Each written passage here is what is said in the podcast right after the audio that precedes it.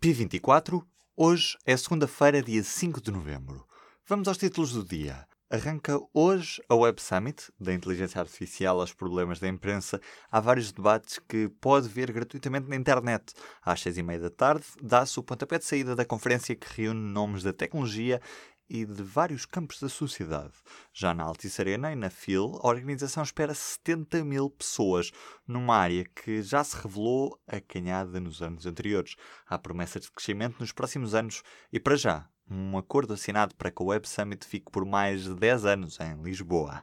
Também por cá, Joana Marques Vidal, ex-procuradora-geral da República, foi nomeada para exercer funções junto do Tribunal Constitucional. A informação consta do boletim do Conselho Superior do Ministério Público, divulgado nesta segunda-feira.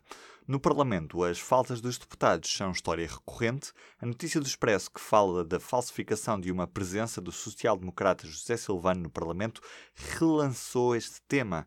A possibilidade de os deputados justificarem as faltas com o trabalho político tem suscitado discussão que continua a não reunir consenso político. Já no Parlamento Britânico, há o risco de ser rejeitado o acordo para o Brexit. Quem o diz é o embaixador português em Londres.